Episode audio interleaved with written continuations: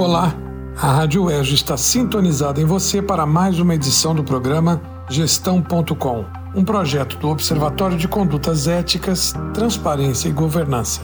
Eu, Manuel Marcondes Neto, da Faculdade de Administração e Finanças da UERJ, trago a cada novo episódio um conceito, um conteúdo, informação e reflexão, enfim, sobre o campo da governança.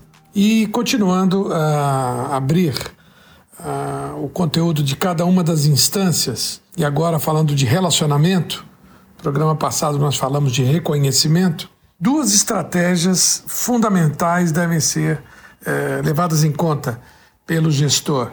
Uma estratégia voltada para o público interno e outra voltada para o público externo. Então, a, voltada para o público interno, a gente vai chamar de marketing orientado ao público interno. Né?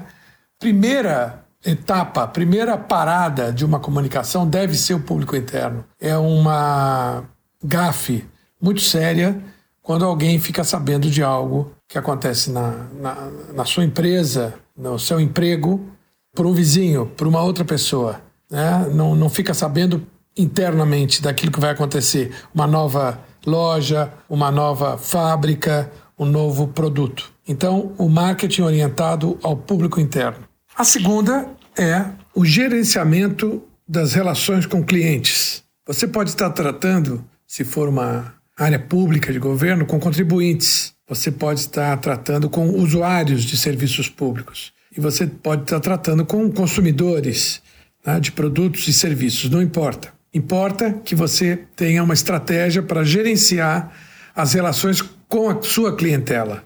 Isso pode ser mais ou menos tecnológico, pode se usar mais ou menos ferramentas como CRM, por exemplo, né? Customer Relationship Management.